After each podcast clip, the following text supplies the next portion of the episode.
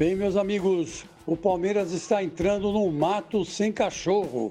É, muita gente criticando o Vanderlei Luxemburgo pela postura tática do time, pela ineficiência do ataque. Só que eu não vou ser advogado do diabo, né? E ficar aqui defendendo o técnico do Palmeiras. Mas aqui entre nós, o time caiu muito de produção quando venderam o Dudu para o futebol do Catar, né? Emprestaram o Dudu para o futebol do Catar numa transação estranhíssima, né?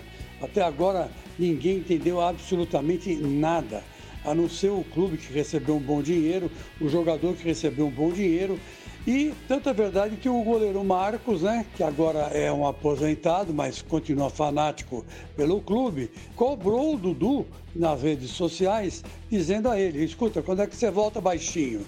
Aí o Dudu deu risada e falou: em breve, em breve, em breve. Quer dizer, é, tal negócio é uma coisa muito estranha de você é, explicar, muito esquisita, né?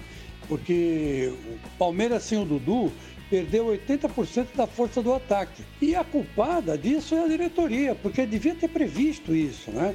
Devia ter sentado, analisado a questão, analisado o problema mais a fundo e visto que esse era um jogador indispensável para o Verdão.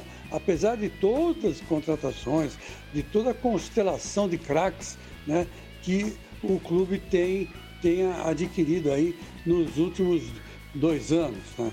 E veja que até a dona Leila, né, dona da Crefisa, né, bateu o martelo em cima da mesa e disse o seguinte: eu não quero cabeças, eu quero soluções. Ave Maria, falou grosso demais.